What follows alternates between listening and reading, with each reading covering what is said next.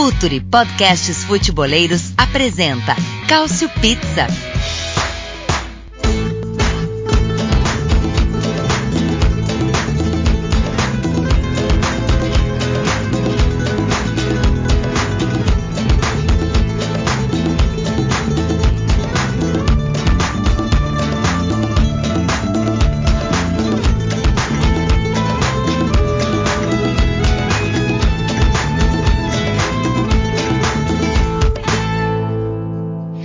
Pessoal que ouve o Future FC, podcasts futebolísticos. Estamos aqui com mais um Cautio Pizza.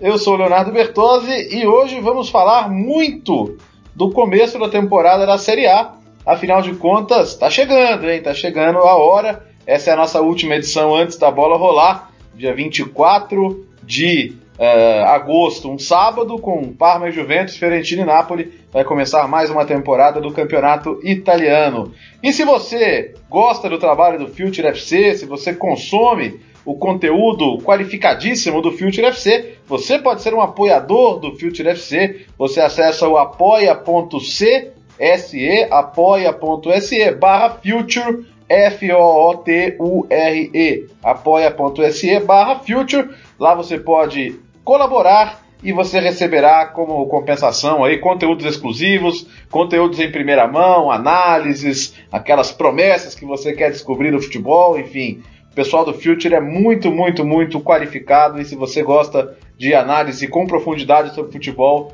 o Future é o lugar para você estar. Então você pode ser um apoiador. E hoje então vamos falar sobre é, o que cada time pode fazer na Série A, quem briga pelo quê, as expectativas para esse finalzinho de mercado. E para bater um papo com a gente, nós temos ele, que é o responsável pela Cautiopédia, é, Nelson Oliveira. Nelson, uh, na sua apresentação já quero que você fale também como fã de esporte, como nosso ouvinte, né? Pode, pode apoiar o a Cautiopédia, afinal de contas, tem um projeto novo por aí, não é isso, Nelson? Um abraço. E aí, Léo, um abraço. Um abraço para todo mundo que está ouvindo e para a galera que vai debater aqui com a gente. É, primeiro, já falar um pouquinho sobre essa primeira rodada da Série A, que tem muitos jogos assim empolgantes. A gente vai poder discutir um pouquinho daqui a pouco. É, e em relação ao apoio da, Caixa, da Caixopédia, é que a gente está abrindo uma lojinha, né? É, tem, existem várias, várias formas de financiar um conteúdo e tal. E a gente optou por fazer isso através de uma loja. Porque aí é, a gente pensou que, beleza, a pessoa pode colaborar com a gente, a viabilizar a, é, o nosso jornalismo e também ganhar algum, alguma coisa em troca a não ser é além do, além do próprio conteúdo que a gente vai produzir, né? Tipo, vai ter um. Vai ter algum produto, alguma camisa, enfim, diversos produtos possíveis relacionados ao futebol italiano. Então, a pessoa que quiser é, nos apoiar, é, manter a gente é, vivo e, e, luta, e, e, contando tudo sobre o futebol italiano, né, cobrindo tudo o mais próximo possível, pode apoiar de duas formas. Pode apoiar no é, cautiopedia.com.br barra apoie e também no catarse, catarse, é, depende de como você queira pronunciar, mas enfim, c-a-t-a-r-s-e.me barra Cautiopedia Store. Então, tem essas duas formas, tem várias faixas de apoio, várias recompensas lá. Tá bem diversificado, acho que tá bem interessante. Boa, vamos falar então bastante sobre a primeira rodada, sobre o campeonato todo, e com isso nós temos outros dois convidados especialíssimos na nessa edição do Cautio Pizza. Ah, ah, só, da, só a família Moreira está aqui com a gente. Para começar, ele que escreve também para a Cautiopédia, para o AC Milan Brasil e é um grande jornalista, Charlie Moreira. Fazia tempo que você não aparecia aqui com a gente. Charlie, obrigado pela participação aqui no Cautio Pizza, hein? Valeu, Bertozzi. Um abraço, galera. Para todos que estão nos ouvindo. É um prazer voltar aqui e vamos debater sobre esse início de campeonato, sobre a Série A que, que pretende ser bem interessante nesse início de, de liga e vamos debater aí com, a, com, com, outro, com outro Moreira da, da equipe. Ele que não é parente. Eu vou me vingar hoje, todo mundo me pergunta se o Diego Bertozzi da Fox é meu parente. Então eu, vou, eu quero que as pessoas perguntem também para eles se eles são parentes, mas a princípio não. De qualquer maneira, Breitner Moreira está aqui com a gente mais uma vez. Salve, Breitner, e aí? Olá, Léo, tudo bem? É, a gente não é primo, eu acho, né? Mas o Brasil é grande, a gente sempre tem tempo para descobrir. E aí, vamos ver se daqui até o fim do programa eu e o Charlie possamos virar primos, né? Quem sabe, né? Bom, é, afinidade clubística pelo menos vocês não têm, né? Não, não, não. Eu começo aqui hoje mais vendido do que um jogador meia boca da Roma, né? O áudio começou a falhar, mas agora a gente tá junto. Boa, boa, boa, muito bom. Bom, ah, quem será que tá sofrendo mais, hein? O Charlie com o Mila ou o Breitner na Roma? Vamos ver quem tá mais cotado para essa temporada. Como nem tudo é má notícia, a Roma renovou com o Zaniolo até 2024. Significa que ele será vendido antes disso, mas não precisa contar para ninguém. É, bom, gente, vamos lá então. A temporada vai começar. É verdade que tem muito mercado ainda, né? O campeonato, o mercado tem mais uma semana inteira ainda depois do início do campeonato. O mercado só fecha dia 2 de setembro, que é uma segunda-feira, já que o dia 31 de agosto, que é o dia habitual do fechamento, é um sábado. Então, depois da primeira rodada, ainda terá uma semana cheia aí para os times poderem fazer os seus últimos ajustes no mercado. Mas, com o que a gente tem até agora, acho que a gente pode tentar estabelecer aí uma realidade, né? Quem briga pelo quê? E como é sempre uma boa estratégia segurar a briga pelo título, que ó, quem será o principal candidato ao título, para o final, a gente poderia começar pela parte de baixo da tabela. Né? A gente tem aí é, o Brecha vindo da Série B, o Lecce vindo da Série B, dois times muito tradicionais que andavam ausentes, e o Verona, que com uma arrancada nos playoffs conseguiu arrancar a última vaga para a Série A. E já começando por, por você, Nelson, é, você acha que algum desses três tem uma perspectiva que seja maior do que escapar? E dos times que escaparam na última temporada, é, quem que você acha que vai ser o principal, um dos que serão os principais competidores aí para os três times que vêm da Série B? Como é que você prevê essa briga pela permanência? Uma briga extensa ou uma briga ali de 4, 5 no máximo? É, eu acho que vão ser 4 ou 5 no máximo, para ser sincera. Eu acho que duas vagas meio que já estão garantidas.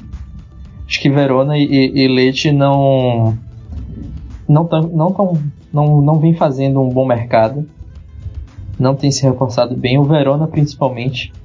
O Verona tá virando um, um, um time cheio de refugos do Genoa que quase caiu para a Série B algumas vezes, né?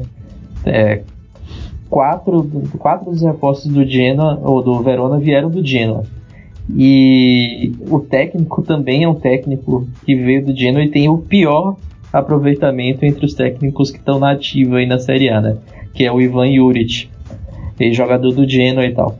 E, enfim, até me surpreende o Verona estar tá contratando tão mal um time que tem tradição, é campeão, campeão italiano e tal.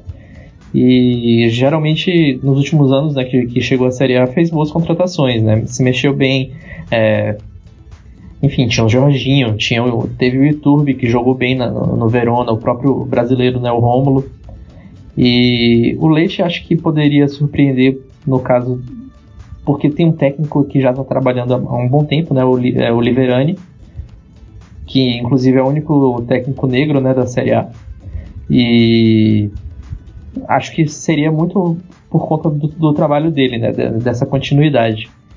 E o Brecha tá, tá. Acho que talvez a gente vá falar um pouco mais sobre o. mais especificamente sobre o Brecha daqui a pouco, né? Toda essa questão envolvendo aí o, a possibilidade de o Balotelli é, ir pro, pro clube. Mas está fazendo um mercado assim interessante, buscando jogadores de, em mercados alternativos. Não se reforçou tanto, mas é um time que também já tinha um elenco é, mais forte, né? Foi campeão da Série B. É, tem o Tonali, que é um jogador bastante interessante, já foi convocado para a seleção italiana. É, o Donnarumma, que também não é parente, é, que nem os Moreira, aí não é parente do, dos, dos Donnarumma do Milan. É um atacante que fez muito gol na, na, na segunda divisão. Enfim, é um time um, um, bem mais estruturado, né? E acho que dos times da, que estavam na Série A do, no, no, ano passado e que brigaram contra o rebaixamento, acho que a Udinese continua também ali é, em, no, no, no, embaixo é, existe uma, uma expectativa né, de ver se o, o, o Igor Tudo é, agora começando pela primeira vez um trabalho na Udinese, né, que ele salvou já do rebaixamento duas vezes, agora ele vai ter a oportunidade de começar uma temporada com o clube, é, se ele vai conseguir mudar essa perspectiva, né? Se o Depou vai é, repetir a, a, boa temporada que fez, é, a Spal fez uma ótima temporada na, é, passada, mas agora já não conta com uma, não conta mais com uma peça muito importante que é o Lazzari, é, lateral que ala na verdade, né, ala lateral é, que vendeu para Lazio. É, e, e é, foi o segundo jogador que mais é, deu assistências no, no, na última Série A. Então tá um pouco desfalcado, apesar de o Simplit, o, o treinador tá lá há muito tempo, né? É o técnico que tá mais tempo na Série A, vai para sua sexta temporada. É, tem uma uma incógnita aí que é essa, essa mudança de, de paradigma mesmo, né? Porque o, o, o Lázaro era um, um, uma constante na, no time da Spal, agora não tem mais ele por lá. E para terminar, acho que o Parma, o Parma e o Genoa são times que estão um pouquinho acima nessa prateleira, mas que qualquer instabilidade podem, pode acabar jogando eles dois para um pouco mais para baixo. Então, no caso, seriam seis aí, né? Três, quatro, sete eu, eu exagerei um pouco, mas enfim, cinco, cinco com os times que eu, que eu, que eu falei, e esses dois um pouquinho mais acima, Parmidino no caso. Muito bem. Ô, ô Breitner, você vai por essa linha também? Eu tava vendo aqui realmente o Nelson falou das contratações do Verona, né? Boquete, Miguel Veloso, Lazovic. É realmente um time cheio de refugos aí, né? E, e tem essa questão de o time já, já não ter subido com uma Série B super de destaque, né? Do Leite, o goleiro Gabriel, também que já rolou por vários clubes, né? Glorioso Lapadula, ex-Milan, né? Farias também, que veio do Cagliari, contratações também que não animam muito. E o Brecha, como disse o Bright, né, não contratou tanto, mas Chancelor, seleção da Venezuela, fez uma boa Copa América, o goleiro Yoro, nem ex-Copenhague, e já tem um ataque bom ali com Donnarumma, com com Torre Grossa. Até me chama atenção essa, essa, coisa, essa coisa do Balotelli, que o ataque não é exatamente um problema do Brecha. Claro, fazendo, fazendo a ressalva de que Série A e Série B são níveis bem diferentes. Mas como é que você vê, Nelson, o, o, o Breitner, você vê, você vê os três abaixo ainda dos times da Série A ou você vê algum dos três com, com uma chance maior aí de permanência? Olha, eu vou diminuir um pouco a lista do Nelson, porque para mim a temporada começa com quatro candidatos a três vagas. Eu acho que os três que subiram, a tendência é de queda, assim, é sempre isso que acontece, é muito difícil quem subiu conseguir se manter. Mas assim como ele, eu acho que o Brecha é o candidato a tentar ficar. Porque deu show e então é conseguiu, claro, é diferente o nível, mas é um time que deu show na Série B, deu show de fato. E tem um ataque bom, tem um goleiro que times grandes da Europa estavam brigando. É, tem um meio-campo muito razoável com Tonali jogando, que é um meio-campo que talvez é um meio-campo de top 10 do campeonato, então vai lutar com a inexperiência do time, né? Na primeira divisão, mas não necessariamente na qualidade. Mas agora, para mim, esse é o ano da Udinese. É, a Udinese tá dando vexame na pré-temporada, um depois do outro. Ela perdeu do Al Hilal, que é uma coisa inacreditável. Ela perdeu do Ravenna, também no amistoso. Claro, o futebol de agosto, como eles falam na Itália, não, de julho, de agosto, não vale nada, né? É só um amistoso, mas você tem. Nenhum time tá tropeçando, pra, nenhum time da Série A tropeçou até agora para time da Série C e da Série D. A Udinese conseguiu, e caiu pro time da Arábia Saudita. Pro Borussia Dortmund tomou 4 a 1 por sorte, porque era para ter levado 10. Então, a grande contratação da Udinese, o Yayalo, ele só foi contratado porque o Palermo quebrou. Ele chegou de graça na falência do Palermo. Então a Udinese ela fica se fiando. Ela, é, ela fica se fiando em três argentinos, eu acho. Que é o Musso, o Pucete e o Depou.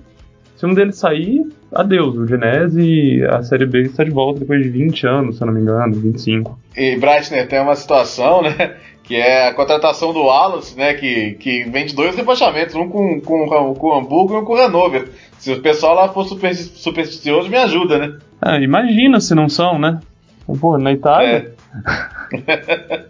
Pois é, pode completar um hat-trick aí. Deixa eu colocar o Charlie na conversa também. Você tá mais pra linha do, do Nelson que, que vê perigo aí também para times como Parma e Genoa, mesmo o Genoa tendo feito um mercado até interessante. Ou você também acredita aí como, como o Brighton, Charlie, que, que essa, essa lista de rebaixáveis é pequena? Tem os, os três que subiram, no máximo mais um ou dois aí. É, então, Bertozzi, eu vou pela linha de pensamento do Brighton. Eu acredito que, que não, não vai ter tantos candidatos como, como o Nelson citou, mas acredito que, que Leti, que Verona, são, são dois times que, que subiram da Série B e, e, provavelmente não vão conseguir se manter, né, até mesmo pelo, pelo elenco limitado. Fizeram não tem um, tanto elenco assim, tanto respaldo para brigar é, na elite, acredito que eles estão fadados a brigar contra, contra a degola. E eu coloco a Odinese é, junto com esses dois é, na luta contra o descenso. Não, não acredito que é, eles vão conseguir se salvar nessa temporada, né? Ainda, ainda tem todo o campeonato para ainda tem toda uma água para rolar debaixo da ponte mas vejo, vejo que eles estão flertando contra, contra o, retor, o, a, descenso há muito tempo. E se perdeu o Ceto, o Depou, que foi a principal estrela do time na, na temporada passada, é que, que a coisa vai degringolar mesmo. E é, é engraçado, né? Porque o, o Tudor foi bombeiro duas temporadas seguidas e os caras pensaram: ah, bom, se ele conseguiu salvar duas vezes chegando no final, quem sabe se ele, se ele tiver desde o começo, ele não consegue resolver o problema, né? É, agora pelo menos foi uma. Foi uma.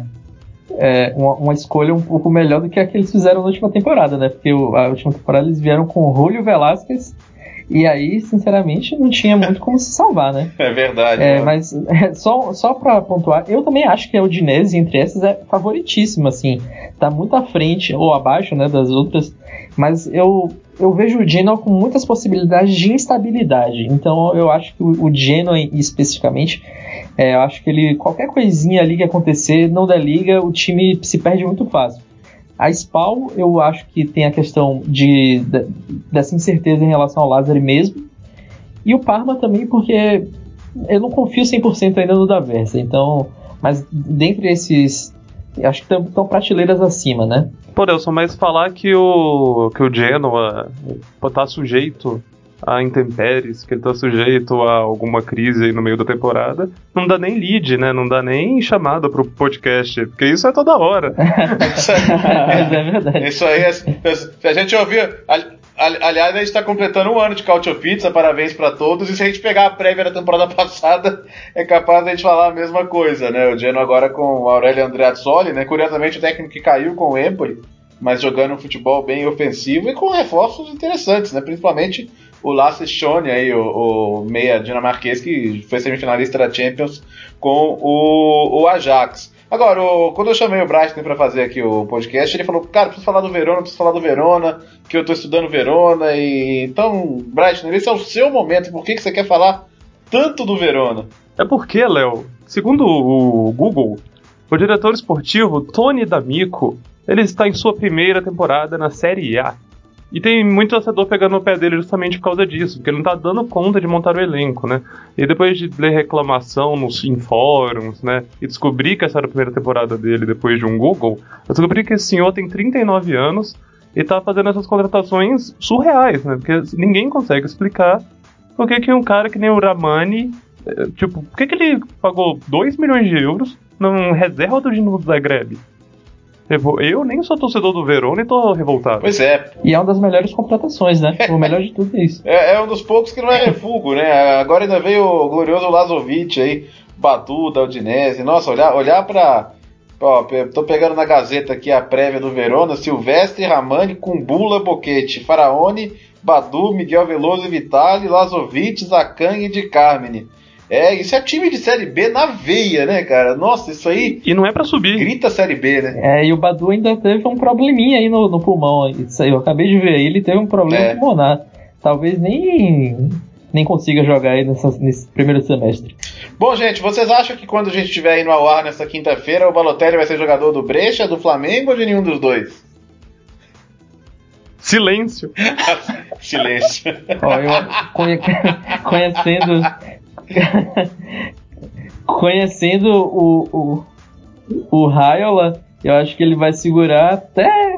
Mas aí vai depender um pouco do Balotelli, né? É, ninguém quer acho se comprometer. Segunda-feira talvez a gente saiba.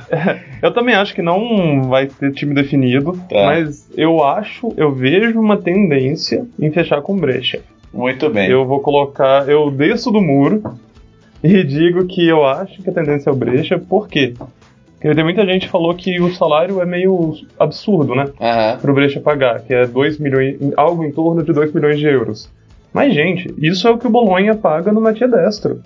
É verdade. E eu não tenho nenhuma dúvida que o Balotelli vai ter mais retorno pro, pra, pro Brecha. Não tenho a menor dúvida. Ele vai ser expulso, vai. Vai. Tá no pacote. Duas ou três expulsões tá no pacote. Mas ele vai entregar muito mais gol. Muito bem. Vamos ver, tomara. E, e tem uma. Tem outra questão, né? O Tchelino, o presidente do Brecha, tem essa grana também, né? Não é um, também um absurdo assim para ele chegar e pagar.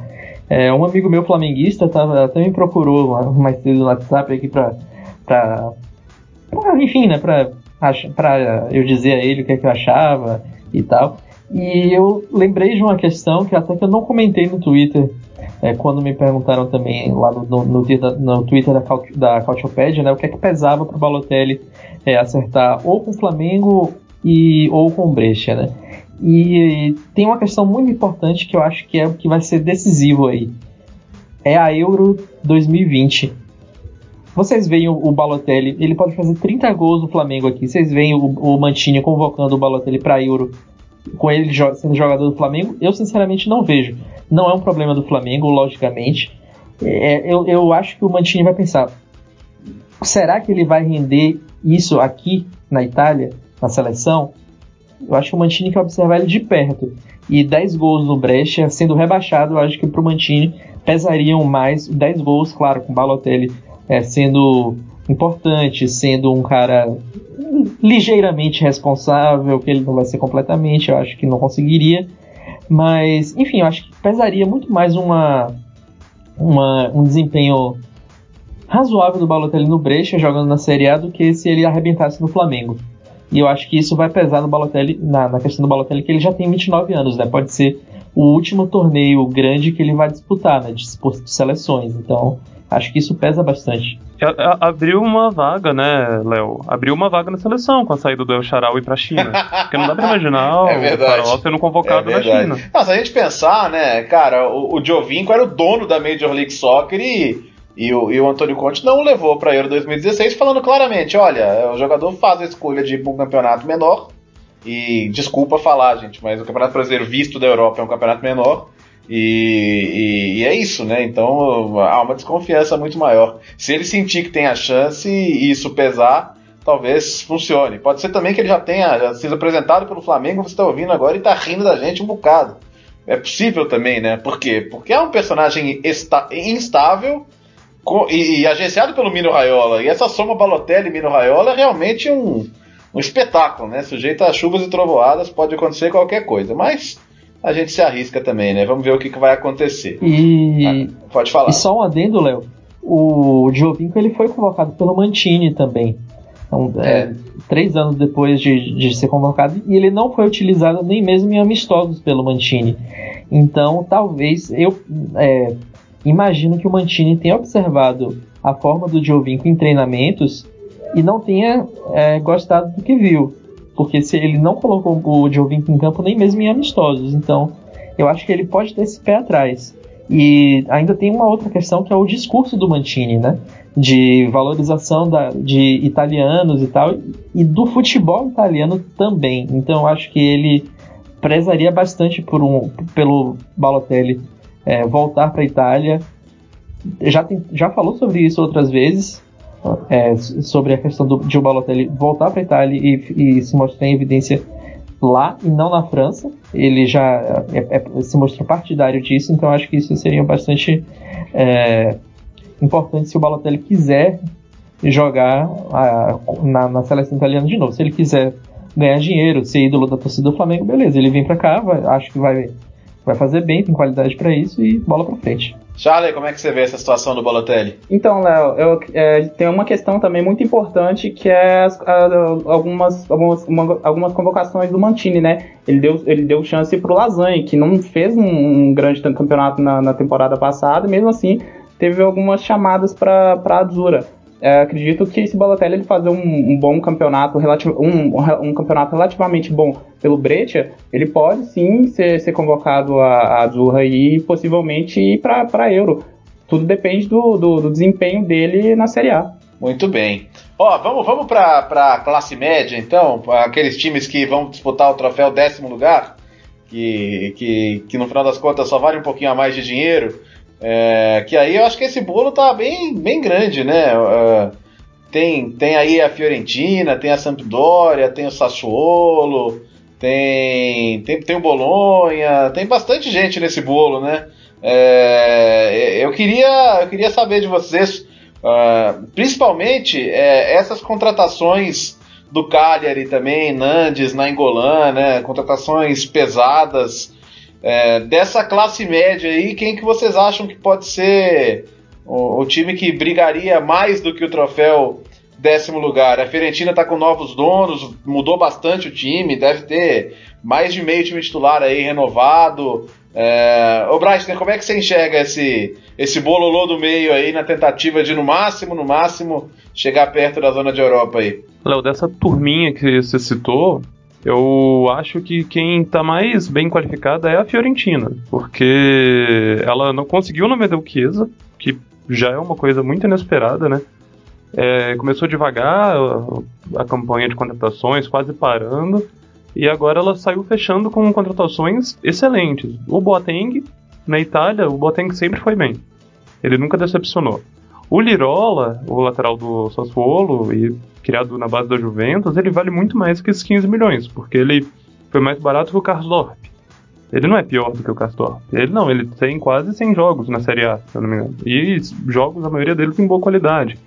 Conseguiu de volta o Badelli, que é um jogador que já jogou na Fiorentina bem. Fechou com o Pulga, que fez. Que assim, é um jogador já de seleção, é um jogador que no Bolonha era um dos poucos que se salvava.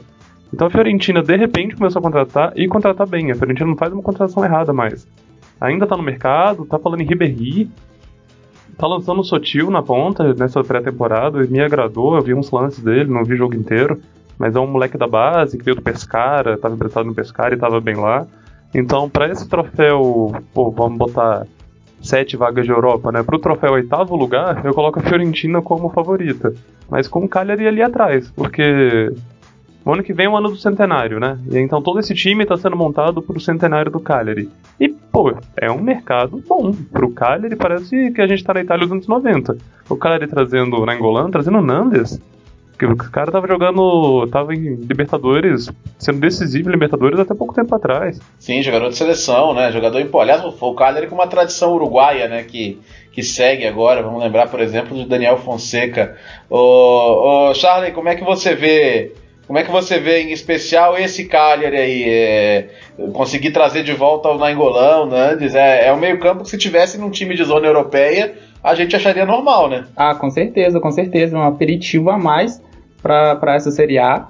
Que, que, promete ter uns, ter, um, ter uns trabalhos bem interessantes de meio de tabela aí, né? A, a própria Fiorentina, como o Brighton citou, é, que fez bo, boas contratações, Lirola, é, é, entre outros. E eu tô bem interessante também para ver como, como vai como, como o Sassuolo vai, vai chegar a essa, essa Série A, né?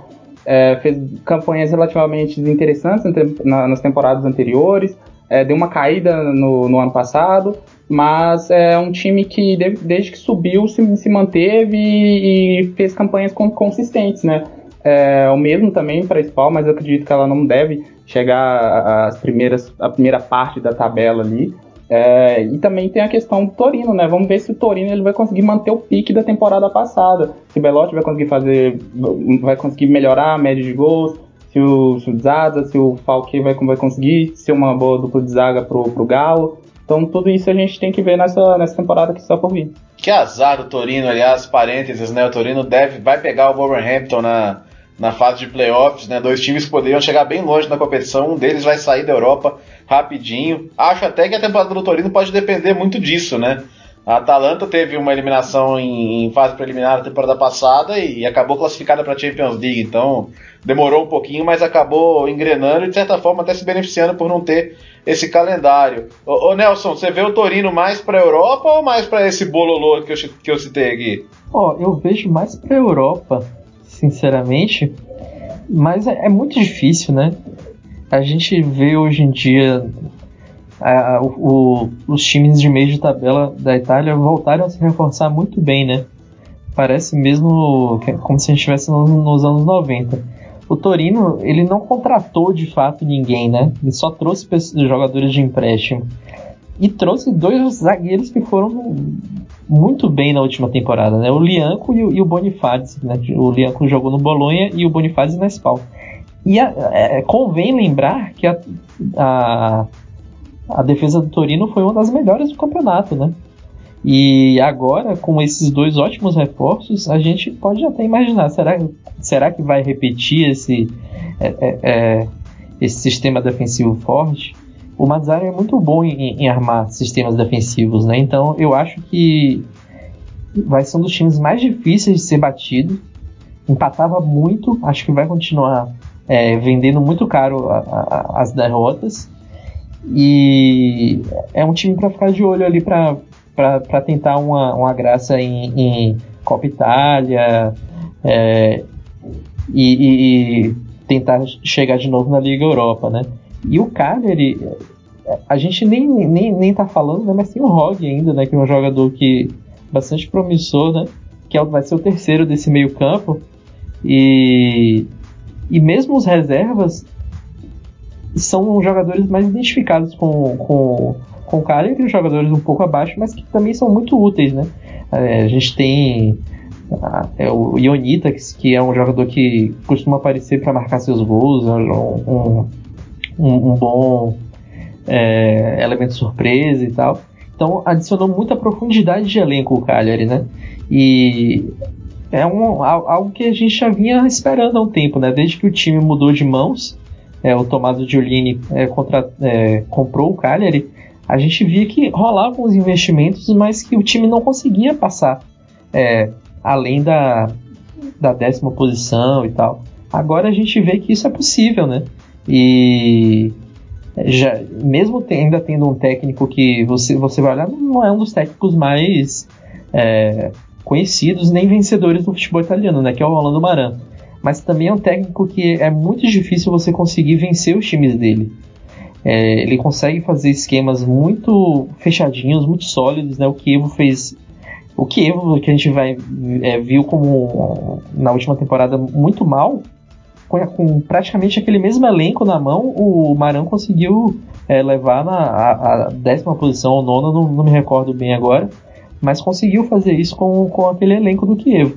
E o meio-campo do, do, do Cagliari acho que vai. Não, não vai sobrar canela, né? Do, dos adversários, porque vai morder bastante, né? Ah, vai. Nando vai. Nainggolan ali vai, vai ser difícil. Promete. E, por exemplo, Sampdoria e, e Sassuolo, que são times que também se reforçaram bem, mas com jogadores um pouco mais fora do, fora do mercado, é, desse, desse grande mercado, é, são times que no, tá, anos atrás da, na, da Série A poderiam fazer até mais bonito. E hoje eu já não vejo tão bem assim em, em comparação a esses outros. Né? A Fiorentina não vou nem falar. Acho que o Breitner fez uma, uma boa, um bom resumo sobre, sobre o mercado da Fiorentina. Né? E aí a gente começa a ver, por exemplo, talvez a gente é, chegue a falar um pouco nisso daqui a pouco. Roma e Lazio, que não se reforçaram com tanta força, podem perder um pouco desse espaço também, né? É, e aí as coisas na capital talvez não fiquem tão, tão calmas. Nunca são tão calmas, né, na verdade. É. Ô, ô Breitner, Sampdoria com o seu velho conhecido Eusébio de Francesco te anima ou te preocupa? Olha, eu gosto do Eusébio de Francesco. Eu sei que talvez eu seja apedrejado por causa disso, mas eu gosto.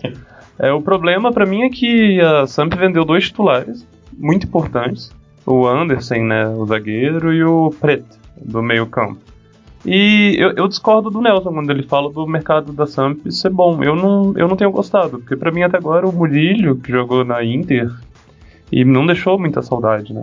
Acho que é a grande contratação da Samp até agora. A não ser que alguém me fuja a cabeça. ter um De Pauli também, né? Que. Mas sim, então tem dois reforços para defesa, ok. É um time que tá mudando o jeito de jogar. E tá mudando o jeito de jogar a pedido do treinador, e o treinador tá pedindo contratações específicas. Eu vi exatamente isso acontecer há um ano. O Zé Francesco queria mudar o jeito de jogar, pediu contratações específicas, por exemplo, pediu um ponta direita, trouxeram o Chique. Não era o ponta direita que ele queria. Ele pediu um volante, trouxeram o Anzonzi, também não era o cara que ele queria. E então a diretoria está não entregando o que ele quer. E o de Francesco, ele é o que lá eles chamam muito de. Ele é, um, ele é, muito metódico, né?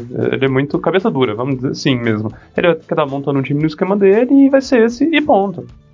E é um defeito, mas tem qualidade, tem defeitos em relação a isso, mas ele não está sendo entregue o elenco que ele está pedindo. Eu acho que a Samp vem muito abaixo da, do Genoa essa temporada. Ainda que, a, que o Genoa, né, como o Nelson revelou mais cedo, pode ter problemas. ah, acho que o Genoa vai terminar a temporada bem na frente aí da Samp, viu? Você sabe que o metódico é quando dá certo e o cabeça dura é quando dá errado, né? quando... É, a linha tênue, né? É, é, bem, é, exato. Quando, quando, quando foi a semifinal da Champions, por exemplo, era metódico. É, bom, vamos, vamos, vamos para vamos as partes altas então, gente. É, vamos pegar os, os seis primeiros da última temporada, então, né? Juventus, Napoli, Atalanta, Inter, é, Roma, Milan. É, eu, quero saber o seguinte de vocês, para começar, o Charlie. Atalanta, é, Champions League, calendário pesado. A Atalanta pode ter um jogo duro da Série A no domingo e na quarta-feira o Real Madrid no Bernabeu. É, a pré-temporada levantou algumas dúvidas sobre o sistema defensivo. Né? O time levou muitos gols, levou quatro gols do Getafe no, no final de semana.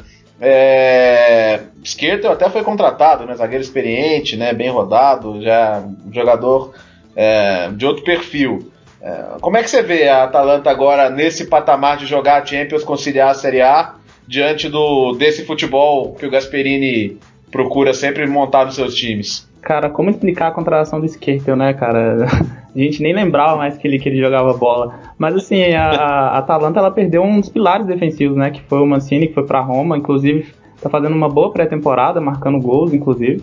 É, mas tudo depende também do que o, o Gasperini vai conseguir extrair do time esta, na, na, na, na temporada que está para começar, né? É, ele foi o grande responsável é, pelo, pela temporada, pelo bom rendimento da, da Atalanta na temporada passada. E a torcida, a cidade espera muito dele. É, o time fez uma boa contratação para ataque, Muriel, um, destaque, um dos destaques da Fiorentina no, no, no ano anterior. É, assim, eu acredito que, que não vai conseguir manter o pique é, como, como fez no, no, nos últimos jogos, né? Mas em relação a conciliar Champions League, se, se, em relação a conciliar Champions League com Série A, acho que a Atalanta vai ter um pouco de dificuldade, mas é, vamos ver o que, que, vai acontecer. Eu acredito que, que eles vão que ela, que ela vai perder um pouco de força e aí os, os, os rivais, Milan, Inter, própria Roma, Alad, podem, podem se beneficiar com isso e galgar algumas posições na, no campeonato. Qual seria, o Bright, o tamanho da façanha do Gasperini se colocasse esse time entre os quatro, dois anos seguidos? Bom, para mim, se ele ficar de novo, para é, conseguir de novo classificar Atalanta para a Liga dos Campeões, ele é o melhor técnico da Europa. Tá. Porque eu não acho possível. Eu não vislumbro essa possibilidade. Porque o elenco da Atalanta tá curto ainda, é muito pequeno. Você teve agora três contratações, quatro contratações importantes aí que em tese brigam para ser titular. Mas na defesa assim, ainda tem essas quatro assim, adicionam o Varnier, né? Que foi muito, é um zagueiro que foi muito bem na Titadela em uma série do aí. Foi contratado pro ano passado, machucou e não jogou a temporada passada inteira. Então vai estrear pela Atalanta só agora, mais de um ano depois. É muito bom o Varnier. Eu acho que ele vai ser titular rapidamente. E o Skirtle vai ser o objeto misterioso né, da Atalanta em instantes. Mas uma coisa que eu acho problemática para a Atalanta é a preparação do início da temporada. a Atalanta ela vai jogar fora de casa por muito tempo. E essas viagenzinhas são complicadas. A Atalanta não vai treinar, o Milan vai. O Milan pode fazer o Léo Duarte dar certo mais fácil do que o Skirtle dar certo na Atalanta, simplesmente porque vai ter treino. A Atalanta vai ter que viajar, mas pô, o dia que seria um treino para tentar surpreender a Juventus ou para tentar conseguir aquela vitória fácil contra o Leite ou contra o Verona não existe mais. Vai, virou viagem, virou coletiva de imprensa em Madrid, como vocês disseram, e depois para o time fazer, jogar quarta domingo, quarta domingo, né? Então eu não acho que o elenco tem essa condição. O elenco da Atalanta tem bons jogadores, mas eles foram qualificados pelo treinamento. E a Atalanta não tem treinamento no primeiro semestre, não tem tempo de treinar. E então, parabéns, se o Gasperini conseguir fazer isso, ele merece troféu de melhor técnico da Europa. Você acha, você acha, Nelson, que, que esses novos aí, principalmente o Marinovski e o Muriel, vão jogar de cara? Porque a gente está falando aí em Papu Gomes, Illicite e Zapata, e você não mexe em nenhum desses três, né? E, e você tem esses bons reforços, né? Mas a princípio difícil vislumbrar eles entrando no time imediatamente, né? É, eu vejo um, um dos dois revezando com o Illicite, né? O Illicite, ele muitas vezes começa no banco, né? É um jogador que é bastante aproveitado no segundo tempo também, mas não, não vejo nenhum dos dois sendo um titular absoluto e, e, e tomando a posição de, de algum deles, não. É, e, e, é bom lembrar também que a Atalanta, mesmo para jogar em casa na, na, na, Champions League e na, na Série A no início, também vai viajar, né? Não é, não é só de, as, as, de viagens de, de, de, jogos fora de casa, né? Só é, salientando para talvez quem não, não, não, não tá. É, vai jogar, vai jogar em Parma os jogos em casa no começo por causa das obras do estádio. Né? É, e, e, e, no, e no San Siro porque o estádio não, não foi liberado pela, pelo UEFA para jogar Champions League, né? Então, por mais que Milão seja muito próximo de Bergamo, é uma viagemzinha, né? Tem que existe uma logística e tal. E concordo muito com o Bright né, quando ele fala sobre o elenco curto da Atalanta. É, por, até por isso mesmo me surpreendeu que alguns jogadores da base, que é, sempre revela muito bem, não tenham sido aproveitados. Né? Tanto os jogadores que estavam emprestados, quanto os jogadores que que estavam no, no, no sub-19, né? tipo o Colpani, que é um, um meio-campista é, que jogou o Mundial Sub-20.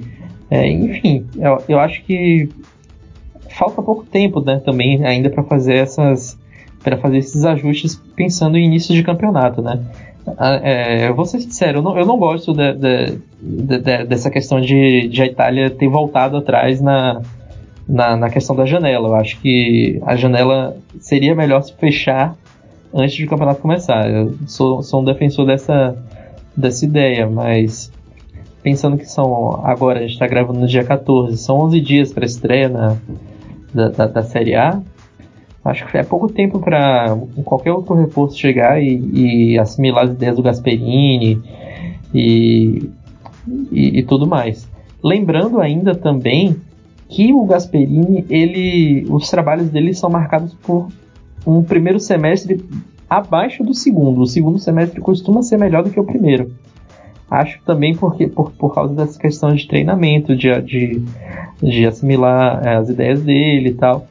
E dessa vez isso pode pesar muito, porque esse primeiro semestre vai ser puxadíssimo né, para Atalanta, se conseguir se classificar ou é, para o mata-mata da Champions, ou conseguir a vaga na, na Liga Europa, né, como terceiro colocado do grupo, também terá compromissos no, no semestre que vem. Deixa eu já começar aqui com você, ô, ô Nelson, subindo um pouquinho, é, ou descendo no mapa, né? Roma e Lazio, né? A gente já falou. Vocês até, até falavam sobre o quanto que os times de baixo podem se aproximar deles. A Lazio, mais ou menos a mesma base, mas contratou principalmente aí o Lázaro, né? Que já destacou de boa temporada na SPAL. Vavro, zagueiro do Copenhague, que era bastante cobiçado na Europa também. E a Roma, agora com, com a defesa bem modificada, com o Paulo Lopes no gol, com o Mantini, com o Spinazzola, com o Vertu para o meio-campo, entre as principais contratações. Uh, como é que começa a dupla, né? Como é que começa. Primeiro, assim, você, você vê um dos dois, um à frente do outro hoje, Nelson? A, a Roma acho que está um pouco à frente, por, por, por uma questão de enfim, vai depender muito, né? O dizer que vai sair, vai, vai ficar, vai vir Higuaín, vai ser Icardi. Eu acho que ainda tem essa dúvida, mas é, querendo ou não, a depender de. Mesmo que qualquer um desses cenários aí, eu acho que o, o, elenco da Roma ainda fica um pouco mais forte do que o da Lazio. O da Lazio também é, é, é um pouco como o da Atalanta, né? É calcado no trabalho. E são poucos reforços, né? Habitualmente o Lotito não contrata muito. E acho que contratou muito bem o Lázaro, né? Como eu falei anteriormente. O Vabro é uma, um jogador a se observar. Mas ainda tem incógnita, porque dessa vez pode ser que o Milinkovic Savic saia mesmo e saia por uma grana menor do que esperado na, na última temporada. E também sem tempo de reposição, né? Então, lembrando que se o Milinkovic Savic sair, o Badelli já saiu, né? E não veio ninguém para o lugar dele. Então já seria um outro ponto a, a se reforçar. É, não vejo a Lazio pegando uma Liga Europa de novo, por exemplo. Não, não acho que isso chegue a acontecer. Eu vejo um pouco abaixo de outros times. Mas o Inzaghi faz um trabalho muito bom e pode surpreender. No caso da Roma, é, eu vou repetir o que eu falei um, mês atrás, se eu não me engano. Eu acho que contratou muito para um mesmo setor, né? É, o Verretu e, e, o Diawara já é um, um setor que estava um pouco é, inflado, né? Um pouco inchado, apesar de ter saído o glorioso Zombie, né? Como, como é carinhosamente chamado por uma parte da torcida da Roma. Galatasaray. é, não sei, eu acho que perde muito com a saída do Manola, sinceramente. O El Shaarawy, a gente tem que lembrar, foi o artilheiro da Roma na última temporada. Isso diz muito sobre a temporada da Roma, mas também diz muito sobre de onde esse time tem que repartir, né? E não, não foi contratado ninguém ainda pro lugar do El Shaarawy, por exemplo. Tem ninguém para jogar na ponta. Não vai, não vai ser o, o Defrel, né? Não, não vai ser o Defrel.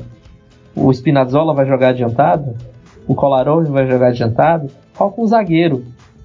Contratou o Mantini, mas agora vai, só tem o Mantini o Fázio e o, o Juan Jesus.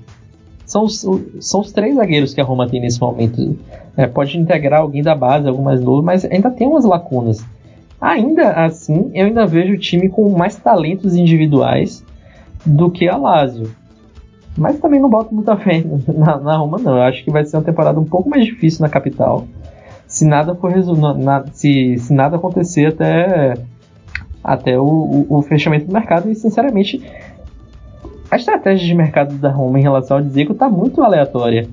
Ah, não sei se vocês tão, que ouvem a gente têm acompanhado também a, a, que a Roma está fazendo. A cada, a cada dia é, sobe o valor do Dzeko, quer vender o Dzeko que tem um ano de contrato para Inter por 25 milhões, depois quer oferecer é, 30 milhões e dar o Dzeko para ter o Icardi de volta e, e fica enrolando assim pô, mantém o cara então. Acho que talvez seja o mais é, apropriado que a, que a Roma poderia fazer era não fazer uma negociação, manter o Dzeko, deixar o cara sair no final de contrato depois. Por, pelo menos dizer que é um líder desse time, né? Seria inclusive o, o vice-capitão, se eu não me engano, né? O Florenzi seria o capitão, é, teria o, o Dzeko como vice ao lado do Kolarov e do, do Pellegrini. Enfim, eu, não, não, não, me anima muito não. Apesar de o Paulo Lopes e o Mancini serem ótimas contratações, no, no papel Verretu também ser uma boa contratação, Spinazzola.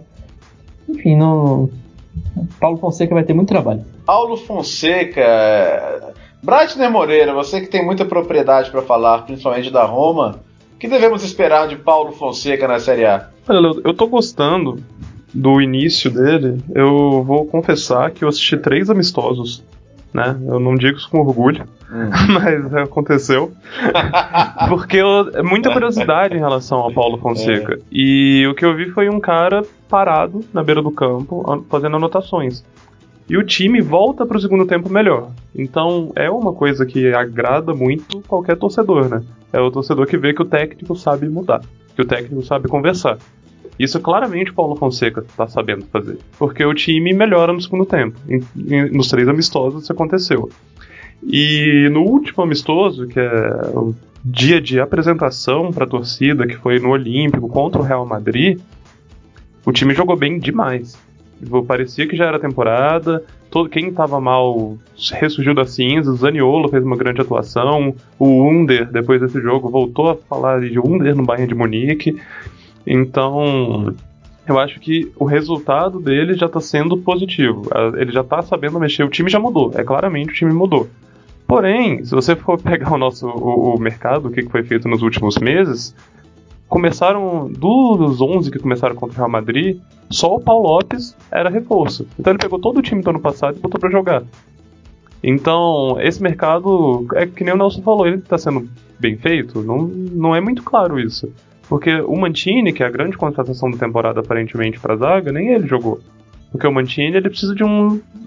tem uma convenção do Paulo Fonseca já, que ele precisa estar tá jogando do lado de um zagueiro rápido para ele conseguir funcionar. A Roma tem um zagueiro rápido, que é o Juan Jesus. Então, realmente, se for para colocar ali, talvez seja melhor jogar o Fazio. Então, a Roma tem essa incógnita relacionada ao mercado, porque o time do ano passado ele era bom. É bom o suficiente para conseguir uma vaga na Liga Europa, né? o troféu quinto lugar, que é o que a Roma vai lutar por algum tempo ainda. Então, se os reforços encaixarem, o Verretu, que a gente não sabe se vai jogar algum dia, porque tá machucado, a lesão dele não é claro o que é, não é claro quando ele volta a treinar. Então, dependendo da forma como esse mercado for aproveitado, acho que dá para conquistar sim o, o fantástico troféu quinto lugar à frente da Lazio, porque com a saída do Milinkovic, eu vejo a Lazio bem abaixo do que fez esse ano. É, é só, só um... Pode falar, pode falar, Nelson. Não, só ia falar que se o Paulo Fonseca faz a Roma melhorar no segundo tempo, pelo menos a gente pode sonhar com o fim das romadas, né? é jamais, jamais, não abro mão. Não, tem, tem gente falando que, que tem gente falando que a estreia do De Rossi com eliminação pro Almagro já é muito Roma na vida do Boca Juniors, mas isso é maldade também, né? Eu, eu nunca falaria isso a sério. o Charlie, é, Roma e Lazio, é, é, a briga mesmo é não é por Champions? Ou você acha que alguma das duas pode pleitear uma vaga entre os quatro? Olha, eu não vejo, não vejo essas duas equipes brigando pelo, pelo G4 da Série A, não. É, confesso que se alguma das duas alcançarem o, grupo de quatro primeiros colocados, é, vai ser uma surpresa para mim, até porque a Lazio faz um mercado muito modesto, né, apesar da contratação do, do, do, do Ala lá, que eu esqueci o nome agora. É, isso, isso. E, e, a Roma, apesar de, de, de, alguns reforços interessantes, sobretudo para o meio campo, né? É, o Jawara, o Verretu, é, assim, não, não me anima. É, eu vi o, o, o, amistoso contra o Real Madrid, fiquei impressionado com a atuação do time, né? O Zaniolo comeu a bola, um defesa bom jogo, o Zeco aparecendo para finalizar. É, mas assim, não, não acredito, não vejo esse time com, com possibilidade de, de à Liga dos Campeões. Se por eventual, se por acaso é, o Zeco deixe o clube e o Icardi seja contratado, talvez a gente possa, possa pensar, possa reavaliar essa, essa, essa questão. Mas assim, por enquanto não vejo a Roma nem a Lazio brigando por, por Champions, não. E o Milan, Charlie, você vê? Cara, assim. tô tentando evitar o clubismo aqui. Mas talvez ah. uma, uma, uma, quarta colocação, não sei, vamos ver.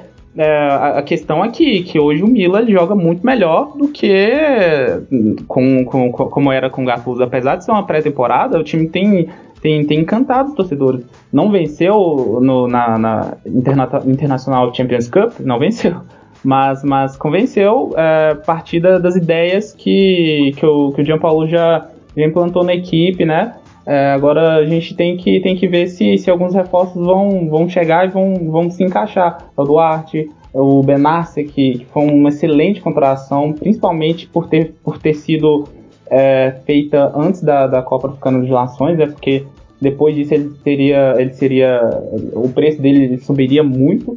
É, então, assim, eu, eu, aposto num quarto lugar ali, mas bem receoso é, devido ao Milan, né? Porque a gente sabe como, como que é a situação do Milan nos últimos anos. É, você acha, Charlie, que depende muito da permanência de jogadores como Donnarumma, Suso, já que o Milan ainda tem essa questão de ter que fazer uma venda importante e se ela, se ela chegar ela vai ser bem-vinda? Olha, depende, porque os últimos rumores de mercado dão conta que, que o Milan não pretende se desfazer de Donnarumma, nem de Susso. A não ser que, que, que haja uma proposta muito boa financeiramente, não, não, não acredito que, que esses dois jogadores sejam, sejam negociáveis.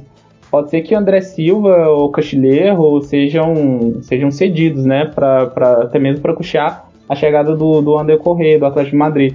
Mas, por enquanto, não acho que, que a diretoria vai abrir mão do Donnarumma, que é um dos melhores goleiros do futebol europeu atualmente, né? E, e, pode render mais dinheiro ainda nas próximas, nas próximas temporadas, né? E tanto o Donnarumma, Romagnoli, Piontek Paquetá, não, não acredito que esses, que esses pilares sejam, sejam negociáveis a, na visão da, da, da cúpula rossoneira. Ô, Bryson, você acha que o Milan já tem elenco para jogar como quer o Marco Giampaolo, não? Eu acho que é, é a anti-Atalanta. Acho que talvez tenha porque vai ter tempo para treinar. Então, porque vai ter tempo para treinar, eu coloco o Milan na frente da Roma. Mas uma coisa que me preocuparia, né, se eu me preocupasse mais com o Milan do que com a Roma, é a utilização do Piontek. Porque na pré-temporada já mostrou que ele vai jogar um pouco mais recuado. E ele tem muita dificuldade quando ele sai da área. Tipo, ele, claro, ele não é um jogador absurdamente grosso, ele não é um centroavante horrível, mas ele perde muito quando ele tem que se afastar mais de 15, 10, 15 metros da área. Ele tá ali para dar um toque. O Piontek é um cara que dá um toque apenas, e esse toque tem que ser um chute a gol. Quando ele tiver que enfeitar, quando ele tiver que armar, dar a bola pro Rafael Leão, fazer alguma tabelinha talvez ali com quem quer que seja o meio campista, se vai ser o Susso, se vai ser o Bonaventura, ou um nome que ainda surgiu, ou até o Paquetá adiantado, o Piontek ele vai ter que jogar mais com a bola. Isso está muito claro, o Gianpaolo também já deu declarações nesse sentido, e eu acho preocupante para o Milan você pegar a única garantia que esse time tem além do Donnarumma, você tem uma garantia ali atrás, tá Donnarumma, e lá na frente que é o Piontek. Você está jogando fora uma dessas garantias em prol do jogo. Vale a pena? Eu, eu não faria isso. E, e Bright, além, Nelson, é, pode falar. É, além fala, do, fala do, do Piontek, a gente tem que ver também quem será o parceiro de ataque dele, né? Porque o Rafael Leão chegou, é, fez um, um, um, amistoso interessante no, no, fim de semana passado, mas assim, é, é muito cedo ainda para avaliar se ele pode ser o mesmo parceiro do, do, do, do Piontek. É, André Silva deve sair, Castilheiro é, não vejo com possibilidade de, de ser titular. É, tem um Angel Corrêa para chegar, né? Mas depende também de uma saída de algum jogador. É, assim, tá, tá, tá, tudo nebuloso. E assim, é, vamos falar a verdade, né? acredito que, que a maldição da 9 vai, vai sombrar um pouquinho o Piontek nesse. Pelo menos nesse início de temporada. Meu Deus, né? Já na pré-temporada ele parou de fazer gol, né? Isso é uma coisa muito séria. Pois é, pois é, não marcou nenhum gol. É, mas vamos ver quando a bola rolar. Ô, ô, Nelson, você acredita que o Paquetá, já passado dos seis meses de adaptação, tá pronto aí para ser uma liderança técnica desse time, não? Acho que sim. E acho que ele combina bastante com, com o futebol do, do João Paulo. Vai depender um pouco de onde ele vai ser colocado de fato, né? Se ele vai jogar um pouco mais próximo dos atacantes ou se vai ser talvez um segundo atacante, numa, numa tentativa mais ousada, ou se vai jogar mais atrás. Eu acredito que vai jogar ali na, como, dizem os argentinos, como engante, né? E até porque o Benacer, né, acho que vai fazer essa função um pouco mais atrás. Que é, também concordo com, com o Charlie, é uma, é uma grande contratação. As duas contratações que vieram do Empoli, acho que são se você olha assim por nome, pode até não parecer nada, né? Mas acho que são dois nomes muito bons e na mão do técnico certo. O que ele acerta com esses dois caras, ele, tá, ele erra com o Piontek. Como o Brechtner falou, eu acho que o Piontek realmente ele tem muito recurso de finalização. Muito. Acho que de fato não é, é um desperdício você colocar é, ele mais próximo. Talvez por isso ganhe um pouco mais de possibilidade de, de jogar um meio-campista mais próximo dele, né? Para poder manter um pouco o, o, o Piontek dentro da área. Talvez o Sus não saia fique por ali, ou seja, o próprio Angel, Angel Corrêa, se ele for de fato contratado. Mas eu, eu, eu gosto do mercado do Milan, gosto do técnico. Hum, e acho que o time ainda, ainda consegue ficar na quarta posição. Acho que qualquer desacerto aí relacionado ao Piontek vai meio que ser corrigido é, com, com o passar do tempo, porque é, é, eu acho que é uma coisa que a gente tem que salientar é que é o primeiro trabalho do Gianpaolo num time grande, né? Um time que teoricamente briga por títulos, né? A, a Samp é um time com muita tradição e tal, mas não, não, não brigava, né? Milan pode brigar. E eu acho que ele vai ter que dar um braço e torcer um pouco em relação às suas ideias. E eu acho que vai, o time vai encontrar um equilíbrio depois. Eu acho que tem as peças certas para ter um, um, um, bom campeonato. E essa Inter agora com o Lukaku, Nelson? Ah, a Inter eu acho que dessa vez é mais, mais, mais possivelmente vai brigar com a, com a Juventus do que na última temporada, né? A gente já apostava na, na Inter como rival da, da Juve, acho que dessa vez a gente tem um, de forma mais clara essa tríade, né? Acho que o, o, elenco do Napoli melhorou, a gente pode falar um pouco depois, mas o, da, o elenco da Inter melhorou bastante, né? Muitas opções, é, principalmente no meio campo, e acho que tem uma questão também de ambiente que vai, acaba sendo resolvido, né? Porque o Conte ele é um, um disciplinador, né? Não que o, que o Spalletti não fosse, mas é um cara que acho que tem um pouco mais de respeito e as laranjas podres, né, digamos assim, meio que saíram, né? Os caras é, que causavam um pouco mais de, de problemas no, disciplinares, né? O Nainggolan e o Perisic, e agora o Icardi que está separado, né? Não, não, não vai ter uma grande influência é, mesmo se ficar, acho que ele vai não, não conseguir ser vendido, acho que ele não vai ter uma grande influência em termos de bastidores, né? É um cara que está bem isolado no, no, no, vestiário da Inter.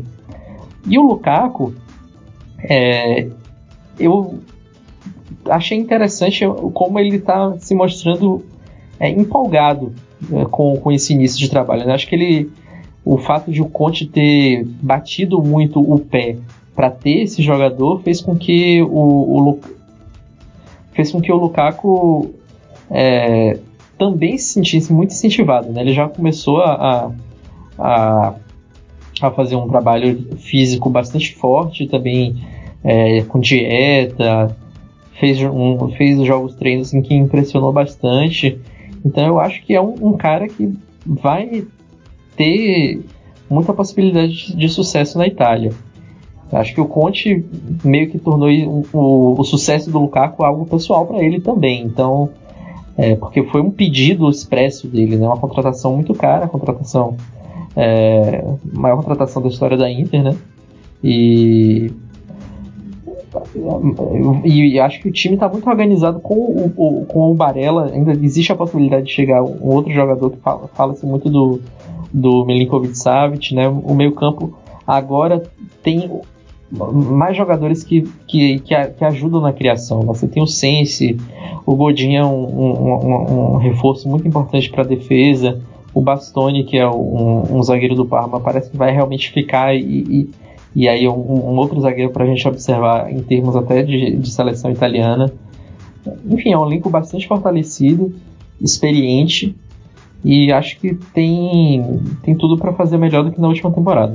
Ô, ô Brasner, você acredita que a, que a Inter com o Conte é mais rival para a Juventus hoje que o Napoli do Ancelotti, não? É, hum, hum, hum. Eu posso fingir que caiu Como é que é? É a pergunta simples, vai. eu, eu, eu acho que é. Eu acho que a Inter é a candidata ao segundo lugar. Tá. É, mas eu acho que a diretoria deu uma desculpa muito grande para Antônio Conte caso o resultado deles não venha logo no primeiro semestre, que é a demora para fechar com o Lukaku.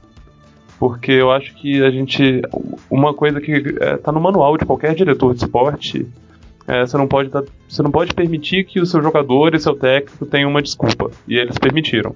Ah, o Lukaku chegou só no fim, ele chegou gordo, ele não vai se ambientar a tempo, eu precisei jogar os amistosos importantes com meninos da base, então nesse início deu errado por causa disso. Então, para mim, se o Lukaku tivesse chegado um mês, eu até diria que tava, a Inter estava disposta a abrir uma briga pelo título. Eu ainda acho que está longe. Mas ao mesmo tempo já deu para mostrar que o meio-campo está muito bem encaixadinho. O Sense eu não esperava um impacto grande já de cara, e aparentemente ele vai ter. A, o Conte está conseguindo ressuscitar o Dalbert na lateral esquerda, que assim, esse não era eu que esperava, né? Isso nem a família do Dalbert conseguia esperar.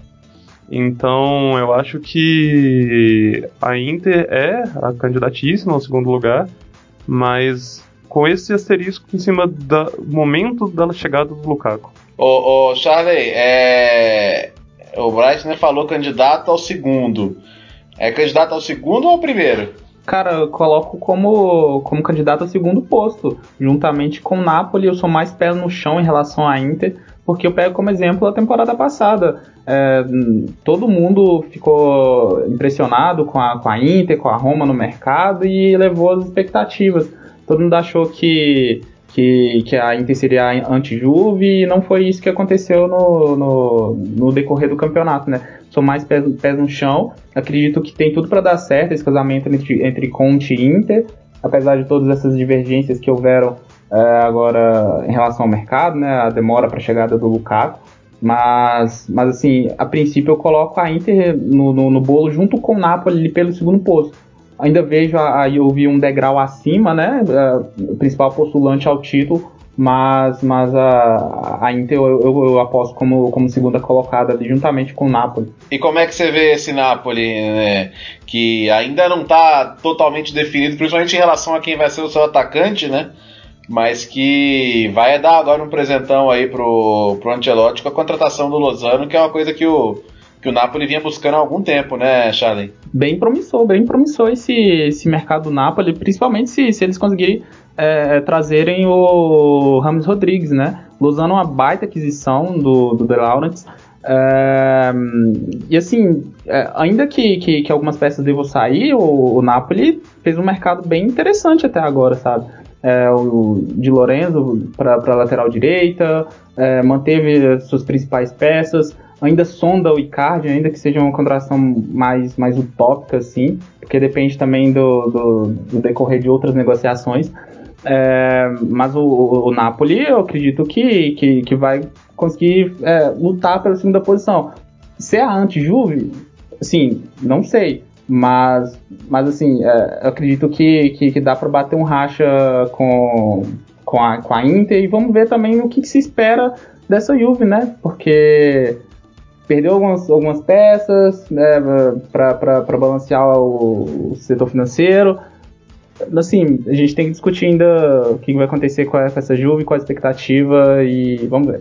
O que, você acha da, desse Napoli, o, o Breitner? Você acha que é um mercado que elevou o patamar do time em relação à última temporada, não? Acho que elevou porque ele foi construído para dar um recado, né? Eu acho que ele deu um recado quando ele tirou o Manolás da Roma.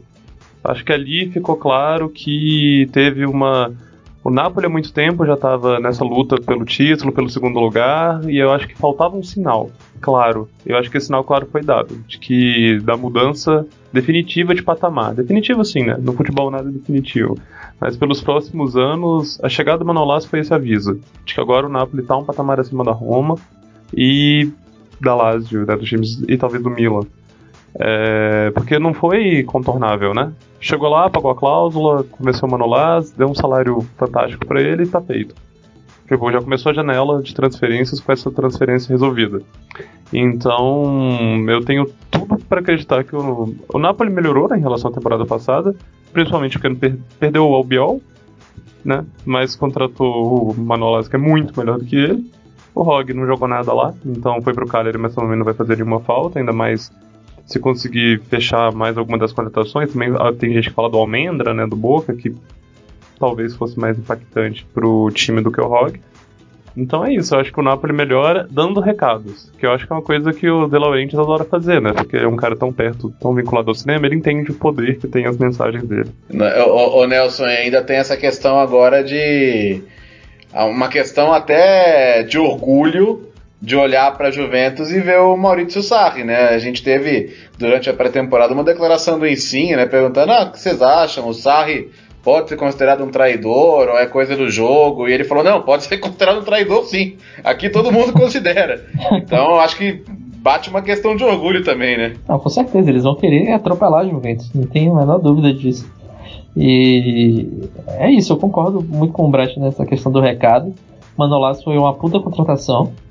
É, principalmente se for o Manolás de duas, três temporadas atrás. Se for esse Manolás, vai ser uma zaga assim. A gente fez até um, um, um, um cacho pizza sobre as super zagas, né?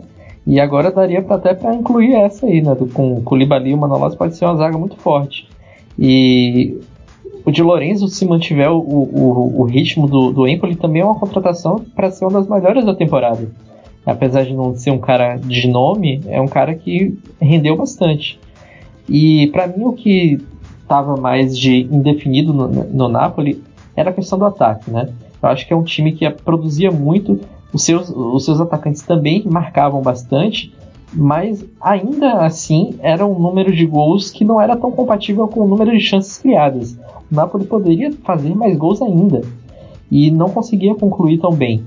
E se a gente pensar, apesar de o Mertens ter feito, acho que foram 18 gols na última, temporada, né? Vocês me corrijam se eu estiver errado. É, ele ainda não fez uma grande temporada. Não fez um campeonato assim excepcional. Foi bastante irregular. E o, Mil o Milik também tem essa característica, o Insigne também não foi tão bem. Então eu acho que um atacante que consiga fazer mais gols era o que estava faltando para a gente poder colocar o Napoli é, como um, um, time que, primeiro, que acho que é o, que o De Laurentiis mais quer, além de, de, de, de tirar a Juventus do caminho, é finalmente passar de fase e tentar passar das oitavas de final da Champions League. Eu, o Napoli bate na trave, tem muitas azar nos sorteios, então eu acho que o, o time, o elenco está muito, muito, muito bem colocado, né? E o Napoli é pote 2, então tem uma chance de não pegar um grupo tão complicado assim. Então eu acho que essa ótica Champions para internacionalizar a marca, conseguir mais recursos da UEFA, eu acho que também é um mercado pensando nisso. Eu acho que esses recados é, mostrados para o mercado interno também são é, é, formas de, de, de, Enfim, são jogadores que reforçam o time para poder é, alcançar um patamar mais alto na Europa e manter esse patamar é, nacional, né? Então eu, eu vejo o Napoli com muitos bons olhos.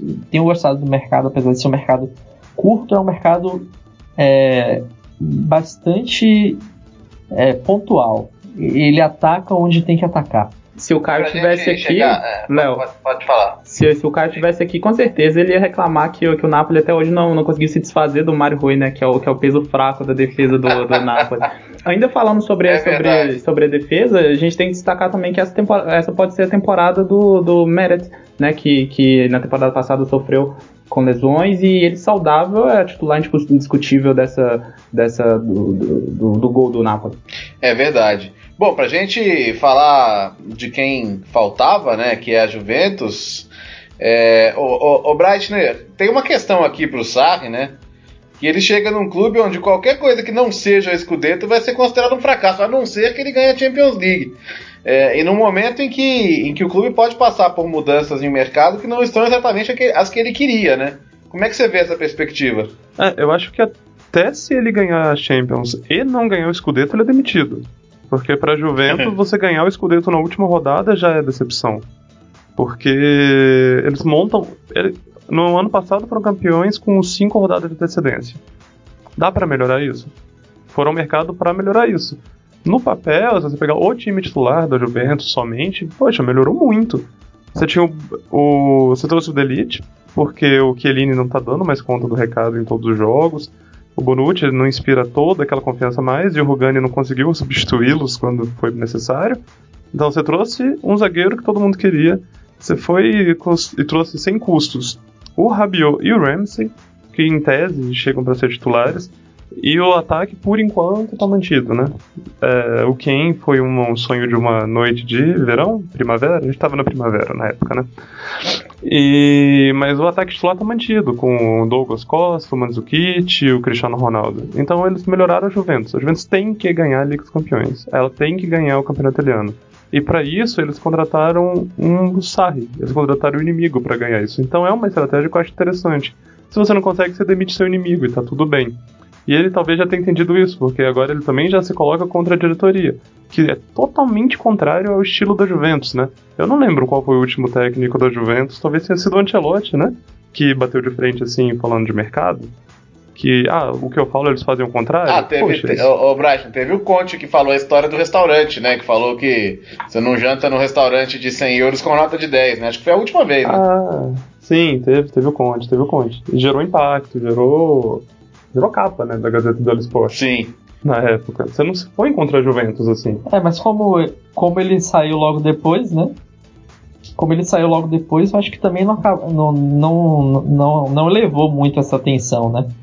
Por muito tempo. Ah, Foi um jeito que ele achou até pra cavar, talvez, nessa. criar, atrapalhar um pouco o ambiente, quem sabe. E o Sarri chega com esse cartão de visita, o cara nem fez a primeira partida oficial e já tá se colocando contra.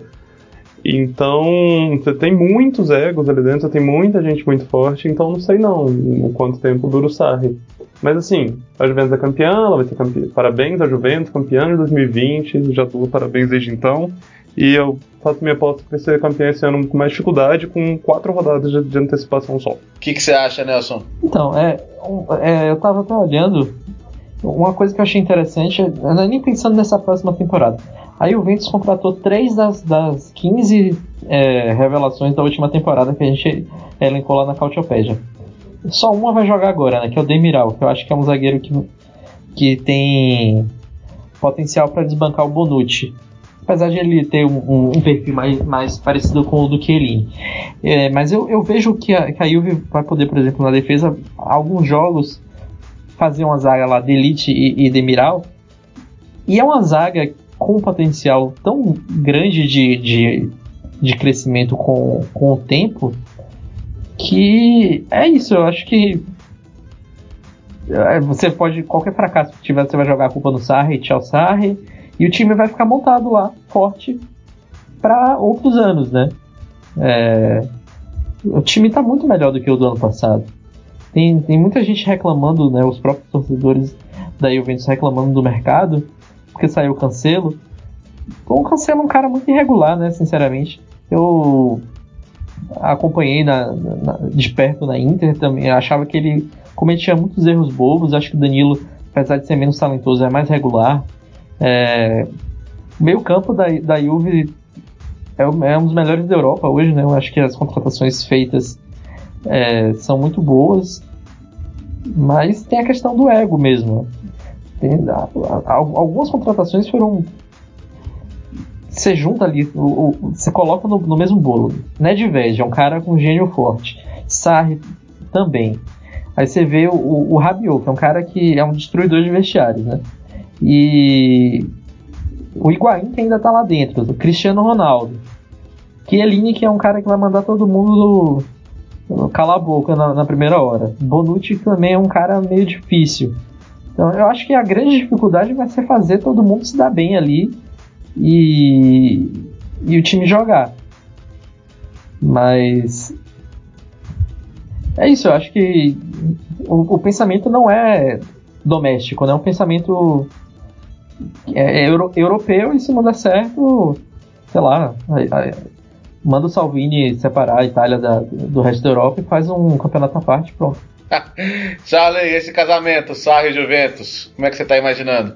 A questão, a principal questão é se, se o time vai melhorar, se, se, vai, se, vai, se o Sarri vai conseguir implantar um futebol vistoso a Juventus, né? Que, que nas- nos anos anteriores fez um futebol mais burocrático, mais pragmático, buscando mais resultados com, com, sob a batuta do Alegre. Então, eu acho que, que, a, que a diretoria ela, ela aposta no Sarri justamente para dar um salto de qualidade no futebol. Futebol mais propo- propositivo, um futebol mais vistoso, mais, mais que, que, que gere entrete- entretenimento ao, ao torcedor, sabe? Que, ele vá, que o torcedor vá ao estádio e saia satisfeito, saia entretido. É, eu acho que se o Sarri conseguir implantar suas ideias, seus conceitos, é, fazer os jogadores compararem sua ideia e colocar tudo isso em campo, talvez dê liga. Mas é, será que ele vai continuar, mesmo se, se a Juve não, não, não alcançar o, título, o sonhado título da Champions League? É, são, são dilemas que, que a diretoria da Juventus tem que resolver no final da temporada. É, vale a pena você demitir um, um, um treinador que conseguiu mudar todo um repertório, que conseguiu é, colocar suas ideias em prática, colocar um futebol mais vistoso em ação e demiti-lo somente porque ele não conseguiu é, alcançar a, a, Champions? Não sei, vamos ver no final da temporada. Muito bem, vamos ver. Caramba, gente, já, já deu 90 minutos de prorrogação aqui, já fomos longe aqui nessa, nessa prévia. A gente só não falou do Bolonha, então quem quiser, quem quiser falar do Bolonha em 10 segundos, por favor. Forza Mihailovic. Cri, Ok. cri. Força Mihailovic, boa, tomara que ele. Não, desejar é uma recuperação pro Sinisa, né? É. É isso. É, porque eu não consegui encaixar o Bolonha nem como candidato ao rebaixamento, nem como candidato a ficar entre os 10 primeiros, então eu não encaixei o Bolonha em lugar nenhum aqui no final das contas. Mas tomara que o Sinisa fique bom, tomara que ele saia dessa. Eu imaginava o Bolonha um pouco mais acima, assim, do início do, do, do mercado. Mas acho que a saída do Pulga é, muda muito o, o, o panorama para a equipe. Eu acho que é era o jogador central e, e- todas as contratações né, são estilo Sabatini, né, são, são apostas.